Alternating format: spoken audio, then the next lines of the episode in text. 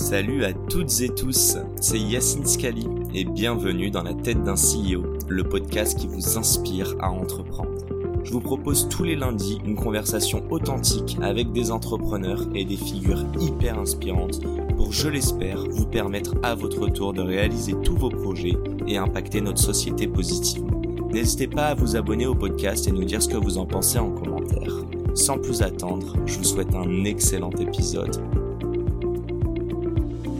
Je, reprends juste un truc, mais très clair. Vous parlez beaucoup d'émotions. Euh, et en plus, ça va parfaitement introduire. Enfin, on peut continuer mm. sur cohort. Enfin, vous pouvez aussi en parler si vous voulez. Mais est-ce que euh, cette techno nous permet à nous aujourd'hui, users, d'être. En fait, c'est un set de data nouveau qui s'offre à nos euh, à, des business qui vont pouvoir mieux adresser leurs leur, euh, je veux dire, leurs customers, leurs, leurs clients, leurs, leurs utilisateurs. Ouais, mais en fait, je trouve qu'il y a deux trucs assez amusants. Parce qu'on parle de réalistique versus aussi métaverse, mais donc. Bah, moi, je trouve ce qui est assez amusant en ce moment, c'est qu'on a deux trucs qui se télescopent. C'est euh, les clients qui vous disent, enfin les clients des marques ou des business hein, qui disent arrêtez de me piller mes données, euh, c'est les miennes, je veux pas qu'on les utilise. Et en même temps, je veux des expériences hyper personnalisées qui me parlent exactement à moi, euh, comme enfin je suis et qui je suis. Et, et ça, c'est hyper dur pour nous. On parle avec beaucoup de marques et des retailers hein, qui galèrent un peu avec ça parce qu'ils sont, il y a la fin. Enfin, pour moi, il y a toute une vague de technologies hyper peu privacy friendly qui est en train de lentement décroître. Mm-hmm. qui est hyper challengé par la RGPD, tous ces trucs-là. Et je dis en même temps, ces clients qui disent, mais je veux de l'expérience de marque, je veux un produit qui me ressemble, je veux euh, que tu me considères comme un segment, le segment of one. Et donc, c'est deux trucs qui se télescopent beaucoup. Moi, je trouve que le, le Web3 ouvre des nouvelles solutions aussi pour les marques, les retail, les business qui veulent euh, parler à leurs clients, les engager de manière hyper personnalisée et dans une d'une manière qui est hyper euh, privacy friendly. Mais j'allais dire, t'es pas obligé de, de own euh, la, de, de posséder la donnée. C'est ça qui est génial, c'est-à-dire que own la data. la own la data. Ouais, non, non, c'est ça qui est cool, c'est qu'en fait t'es pas obligé de posséder, de... t'es pas obligé de savoir que je suis Séraphie, que j'habite à Paris, etc. pour me proposer un truc qui va me ressembler. Et avec le, avec le Web3, avec les NFT, surtout qui sont un super outil, je trouve, tu vas pouvoir déclarer ce que tu as, ce que t'aimes, mais de sans déclarer qui tu es intrinsèquement et sans qu'on pille tes données. Et ça, ce switch-là, euh, c'est ça la grosse révolution pour moi, qui va vraiment réinventer l'engagement client et offrir euh, de nouveaux canaux entiers et qui sont complètement vierges. En fait, là, on remet les compteurs à zéro pour les marques et les retailers.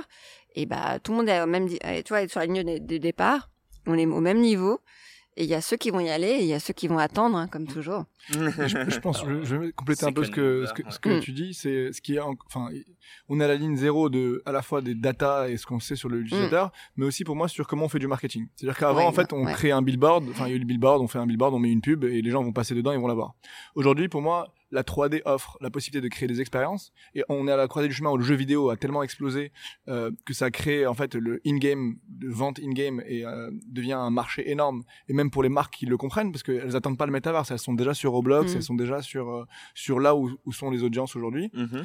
et le futur du marketing pour moi il est expérientiel c'est-à-dire qu'il mm. va passer dans la construction d'expériences interactives avec les utilisateurs finaux et, et c'est ça que, enfin, je, je, pense que c'est assez lié avec. Euh, ouais, totalement. Euh, pour avoir les, les use cases, euh, vas-y Seb, excuse-moi. En, fait, t'as as deux mouvements. T'as as clairement en fait les marques au fur et à mesure qu'elles ont voulu euh, construire des audiences et de la relation client, du CRM, par le biais des, des plateformes euh, Web 2.0. Ouais. Au fur et à mesure, bah, elles ont perdu le lien avec les mm. utilisateurs et elles sont retrouvées ultra dépendantes des algorithmes de recherche, de discovery et surtout de paid promotion mm. derrière pour à nouveau pouvoir recibler leurs utilisateurs. Elles ont plus cette relation directe euh, où elles pouvaient envoyer mm. des offres, donc elles devaient à chaque fois dépenser de plus en plus et elles n'ont pas le contrôle sur combien elles doivent dépenser pour finalement recibler leurs propres consommateurs. Euh, avec le Web 3, hypothèses en plus. Hein? C'est des hypothèses qui sont pas vraiment validées. Ah non, c'est la vérité. À chaque fois, on peut non, non, non, non. Je veux dire quand ils vont euh, targeter entre guillemets leurs Ils vont devenir des segments. C'est ça, en fait. Des segments, tout à fait. Mm. Et donc toutes les données en fait sont, euh, sont contrôlées ah, principalement par les, plateformes, euh, les TikTok, les Instagram, les Facebook, les Google en fait, qui augmentent qui ont, bah, qui gèrent librement dans une économie de, marché ou pas, finalement, les tarifs d'acquisition, le réengagement des utilisateurs. Les marques veulent retrouver, en fait, ce lien avec les consommateurs. Mhm. Et le Web3, à chaque fois qu'un wallet est ouvert, en fait, c'est un lien direct où ils vont pouvoir dropper un NFT, suivre la vie de cet utilisateur et offrir des expériences où elles vont être euh, plus, plus directement en lien avec l'utilisateur. Donc, ce que je crois mm. comprendre, c'est ce que la plateforme euh, de Serafi va proposer. Et ensuite, y a des plateformes comme Sandbox qui vont être additives à tout cet écosystème Web3 où on va pouvoir offrir des expériences euh, sociales avant tout et créatives. Ce sont les deux grosses forces de Sandbox et bientôt de plus en plus immersives au fur et à mesure où euh, bah, les utilisateurs euh, se connectent dans un univers euh, assez libre et imaginatif développé par la marque, où la marque n'est pas là dans un mode euh, à tout prix à vouloir chercher à vendre un produit, elle n'est pas en mode transactionnel, elle est en mode création de récréation de liens, création de communauté, développement d'une relation sur le long terme et même offrir de la valeur aux utilisateurs par le biais des NFT. Et c'est ça que les marques adorent dans Sandbox hein, mm-hmm. et, et elles peuvent s'émanciper de ce contrôle que les plateformes, euh, les GAFA leur ont imposé, mm. euh, tout en retrouvant la joie de la créativité à nouveau, et, et aussi se libérer dans la co-création et la définition de finalement qu'est-ce qu'elles vont devenir dans ce nouvel univers Web3 et Metaverse, mm-hmm. grâce au User-Generated Content. Et Sandbox a la force de, de, de ramener tous ces points sur une plateforme ultra accessible. Donc si on réfléchit en termes de marché, tout le marché de la publicité aujourd'hui en ligne, qui est un des plus gros marchés au monde, va être réparti chez les créateurs. Aujourd'hui, on a vu dans enfin, YouTube, TikTok, il y a une montée de, de, boucliers des créateurs qui, eux, mhm. créent du contenu pour ces plateformes-là, mais qui ne le captent pas. Ce qui est intéressant dans le Web3, c'est que bah, toutes les personnes qui créent de la mhm. valeur vont pouvoir rebénéficier de cette valeur-là, et ça va être juste un... En fait, les budgets marketing des marques va être redéployé euh, vers là où il y aura une nouvelle audience et euh, de l'usage, et qui va rétribuer de manière plus faire les créateurs et les utilisateurs qui vont euh, gagner en, pour, en, bénéficiant d'expériences plus sympathiques. Donc finalement, c'est du win-win pour tout le monde. Win-win-win. Euh, on fait une mini pause. On revient à nos moutons. On était en train de parler de euh, justement, le, je pense, la capacité des marques à c'est même pas mieux cibler, mais c'est mieux communiquer aussi mm. et mieux connaître leurs utilisateurs, leurs clients ou, potentiels. Est-ce que vous pouvez me citer peut-être, alors non pas le client qui paye le plus ou dont vous êtes le plus, le plus fier, je vais dire plus cher, mais ouais, le, le, use case le plus auquel nous on penserait moins, le plus original, disons. Et ce ne sera pas que T, donc allez-y. Je sais pas, le plus original, je sais pas, mais dont je suis plus fière. En fait, on en a sorti un aujourd'hui, donc je l'ai en tête. Euh, allez, je vais en dire deux. Je déroge à la règle. Allez, vas-y. Euh, aujourd'hui, on a sorti. Euh... ouais, désolé. Quelle autorité, quoi. désolé, je commence mal. Euh, ouais, un truc dont on est super fiers, c'est qu'on, c'est nos, on, on, on, travaille avec des marques euh, Shopify, donc des toutes petites marques, tu vois, où c'est des. ah, ok, sur Shopify. Ouais, two man band, tu vois, des personnes qui sont dans des micro marques et en fait nous, ce qu'on, ce qu'on a moins aimé avec le Web3 avec mon associé, c'est que pour rentrer dedans, genre, t'as une tonne de jargon, de barrières à l'adoption. Il faut vraiment être très, très trapu en termes de tech pour y aller, tu vois. Et donc, notre produit, on s'est dit, on va le rendre accessible à monsieur, madame, tout le monde, à n'importe quelle marque et à leurs consommateurs. Et donc, on est hyper content. Tu vois, ce matin, on a lancé une marque qui est une marque de souliers qui s'appelle Sock Paris. Allez la voir, c'est super beau ce qu'ils font. Souliers. Oui, de souliers pour femmes. Ah, euh, non, mais en cuir recyclé. Enfin, tu vois, une super ah, approche. j'ai vu en plus. J'ai vu ton Ouais, et c'est hyper beau, hyper cool.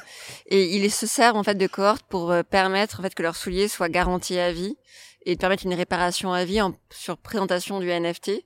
Donc, tu as vraiment, tu vois, le NFT qui rentre dans la vie physique dans la vie du quotidien pour un usage durable. Et ça, on est hyper fiers de ça parce que c'est une toute petite marque qui l'a fait. Euh, et voilà, on rend le NFT accessible. Tu vois, c'est pas euh, Gucci, c'est pas Prada. Et, tu peux nous dire pour une petite marque comme ça, euh, allez, donne-nous une fourchette. Tu veux pas nous dire le prix exact, mais combien eux ça leur coûte en fait en termes de production de rajouter un NFT issue euh, par mais tu vois bah franchement peanuts enfin tu vois c'est ah, ça la beauté on est sur Polygon et la blockchain en euh, moi j'ai commencé en 2018, euh, c'était compliqué, les use cases comme ça c'était impossible, il y avait que Ethereum. Aujourd'hui, tu en as plein d'autres, dont Polygon qui marche super bien. Donc c'est peanuts. Donc on y est, le moment de l'adoption de masse, on y est quoi. Ok. Donc on n'est pas encore sur le first mover, je voulais débattre, mais... Euh, moi je pense qu'on est vraiment à l'entrée d'une adoption de masse. En tout cas, la tech est prête. Et il me semble que les gens sont prêts aussi quoi. La tech, ça, ça dépend. Euh, parce qu'il y a quand même des, euh, des petites complexités, même pour des entreprises technologiques, de trouver bah, du coup euh, les talents pour pouvoir euh, intégrer, etc. Enfin, mm. y a, enfin, je dirais qu'il reste encore quelques petites années euh, avant que tout soit fluide et interconnecté, etc. Pour Ouais, Après, ça dépend de quelle technologie. Ouais, on parle, tu vois, moi je suis vraiment sur quelque chose qui qui se cantonne quand même à, au NFT, qui pour moi est une technologie aujourd'hui assez sèche tu vois, enfin, dans le sens, euh, la technologie est sèche, donc elle est, elle est prête, tu vois. Euh, pour les usages qu'on a à faire, je pense qu'on y est. Euh, il y a la robustesse, la sécurité, la scalabilité là, il me semble. En tout cas, en tant qu'entrepreneur et juste sur la partie itération, mm. c'est assez compliqué parfois avec la blockchain parce qu'en fait, quand tu fais des choix, bah, en fait, c'est dur de revenir en arrière, etc. Ah, et nous, on a pris, bah, juste en termes très pragmatiques entrepreneur, mm. trois mois dans les dents là pour des, des, des choses peut-être qu'on aurait eu moins de problèmes si on était resté que Web 2. Euh, parce que euh, bah, du coup ça prend plus d'itérer, il faut il euh, y, y, a de la sécurité à avoir en fait quand on veut livrer quelque chose bah il faut être sûr qu'il n'y a pas de faille mm. etc et, et, ça crée bah, des layers de d'itération qui sont moins rapides que dans une boîte web 2 donc il y a mm. quand même il, reste quand même des petits des petits freins bien, ouais bien sûr euh, je pense qu'il y, y, a deux niveaux ici à regarder. Hein. Il y a le niveau effectivement entrepreneurial et toute la partie mm. tech et développement où effectivement la couche blockchain ça rajoute euh, des cycles, euh, notamment au niveau des audits de sécurité, euh, de certaines compétences techniques très pointues qui sont clairement en manque mm. sur le marché du travail actuellement. Et donc il y a différentes initiatives pour renforcer les talents dans le Web 3, les développeurs, Ethereum, Solidity, etc. Avec des écoles. Je sais pas si Xavier Niel a annoncé quelque chose par rapport à ça à 42, mais euh, c'est pas le seul. Il y a des programmes comme tout à l'heure, euh, Metaserve, etc. Euh, et d'autre côté, euh, bah, des cas d'usage qui finalement euh, rendent le NFT de plus en plus mainstream et mm. accessible, et notamment ben, grâce à des intégrations comme Shopify, grâce à mm. peut-être des paiements par les cartes bleues et autres partenaires. et finalement, quand n'importe quel produit permet d'avoir un certificat à la fois soit d'authenticité, de garantie, ou un double virtuel mm. dans cette mouvance du digital euh, bah, finalement ça rentre un peu dans euh, finalement le, commerce ça touche à différents cœurs de cible euh, et donc ça permet de faire rentrer le NFT dans les mœurs à des audiences mm. très différentes ici par exemple a priori des, des, femmes qui vont vouloir des souliers de 25 à 65 ans peut-être. Euh, ce qui est intéressant, ça mm. fait pénétrer vers des nouveaux marchés. Nous, chez Sandbox, euh, on a un peu cette approche-là. Finalement, on est une plateforme. On est, donc en tant que plateforme, on, on a euh, une audience assez large. On va toucher finalement les différentes niches que les euh, les marques et les mm. créateurs, les détenteurs de land qui vont publier des expériences veulent toucher avec leurs mm-hmm. projets. Euh, on est très fiers évidemment bah, des 400 marques euh, un peu partout dans le monde qui sont présentes dans Sandbox. Plus récemment, des 10 expériences euh, qui ont cumulé le plus de trafic. Alors oui, on a l'expérience de Gucci qui était assez mm. incroyable. Oui, on a l'expérience de... Exactement. Oui, tout à fait. de, de, Warner Music avec des artistes. on a Ouais, avec les, j'ai vu euh, ce qui, ce qui va bientôt être annoncé avec les NFBs de Carrefour. Euh, mm. C'est assez incroyable hein, l'imagination qui est venue derrière et ce qui est possible de faire.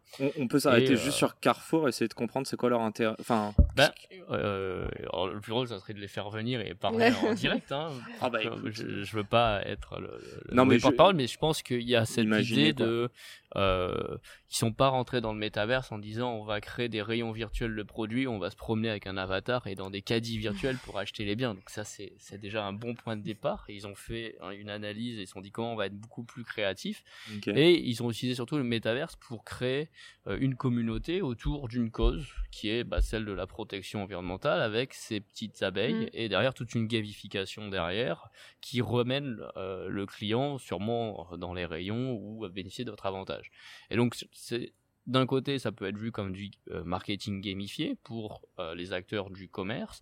De l'autre, Sandbox, c'est une plateforme qui permet aux artistes musicaux de reconnecter avec leur communauté après deux ou trois ans de Covid où ils n'ont pas pu faire un seul concert. Ça a été très dur, à la mhm. fois euh, créativement, mais mm. surtout bah, pour bah, connecter avec les audiences. Les artistes, on le sait, ne vivent pas du streaming sur les plateformes musicales, sauf peut-être le top 10, ils vivent principalement de la vente de tickets et de concerts, donc finalement le lien et l'expérience qu'ils offrent à leurs plus grands fans. Euh, on peut voir effectivement des, même des acteurs plus traditionnels comme des studios comme Ubisoft qui a lancé une expérience rapide euh, dans Sandbox. On va pouvoir voir euh, des marques de contenu comme euh, le Walking Dead qui a créé des expériences qui s'est ouvert en fait Walking Dead la, série alors le comic book à la base hein, de Robert Kirkman euh, je regarde pas... Interactive. La, série télévision par AMC euh, provient effectivement du comic book mais si on veut l'essence même de la série mm. on, est censé comme on lit le livre de voir le film bah là on lit le comic book tu, sens le puriste là qui est genre en mode fais attention à ce que tu vas dire. Euh, et pour une fois, permettre à la communauté de créer ses propres histoires, ses propres aventures avec les personnages originaux, je trouve ça fabuleux aussi hein, en termes de, possibilités, d'expérience. Euh, ouais, je pourrais passer des heures à vous raconter un peu, mais au final, ce que je vois, c'est un peu Sandbox, ça, ça c'est un univers euh, très ouvert. On va retrouver toutes ces marques qui proviennent de différents pays et de différents univers.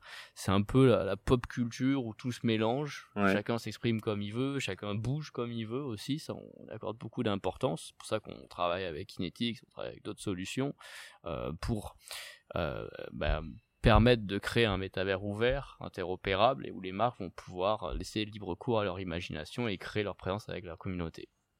Très clair. Et, et justement, enfin, tu, tu parles de toute cette diversité de, mhm. euh, en fait, de, de, marques, mais donc aussi de, de, cibles qui vont aller atteindre sur le, euh, même si on parle des mêmes personnes, hein, sur des, euh, des skills différents. Mais toi, du coup, c'est comment pour, pour Kinetics Je sais pas si tu veux me dire le, le client le plus chelou en use case, ou alors peut-être le first mover aussi, ah, essayer de comprendre. Alors, il y a, on, pas encore Playboy, mais... on a trois types d'interlocuteurs en tout cas. Parce qu'on fait, on fait du B2B2C.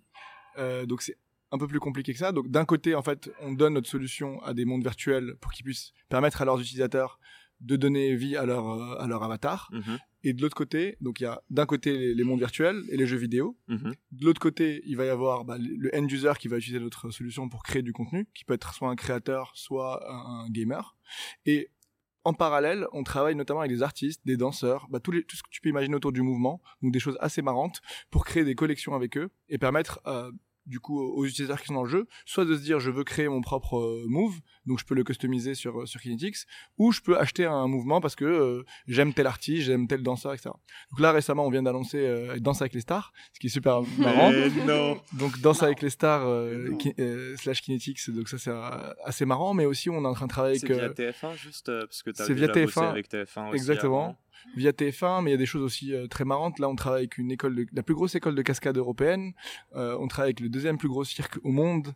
Euh, donc, en fait, et, et, on va voir avec Sandbox potentiellement sur des, des plus grosses IP pour pouvoir. En fait, à chaque fois qu'il va y avoir un avatar créé, bah, il y a comment l'artiste s'exprime et ses mouvements aussi. Donc, on peut imaginer des choses super marrantes qui vont qui vont sortir. Et en fait, le, pour moi, l'animation va être le même du futur. Donc, il y aura des trends qui vont se créer, euh, qui vont se créer dessus. Euh, moi, mon rêve, c'est d'avoir, bah, c'est un appel. Hein, ceux, ceux, qui connaissent Joule, j'aimerais bien avoir le mouvement de Joule parce qu'on fait, on a ah, sorti l'animation des doigts récemment. Donc, euh, on pourra faire ah, le, petit mouvement de Joule comme ça. Que donc, fait très très mal d'ailleurs.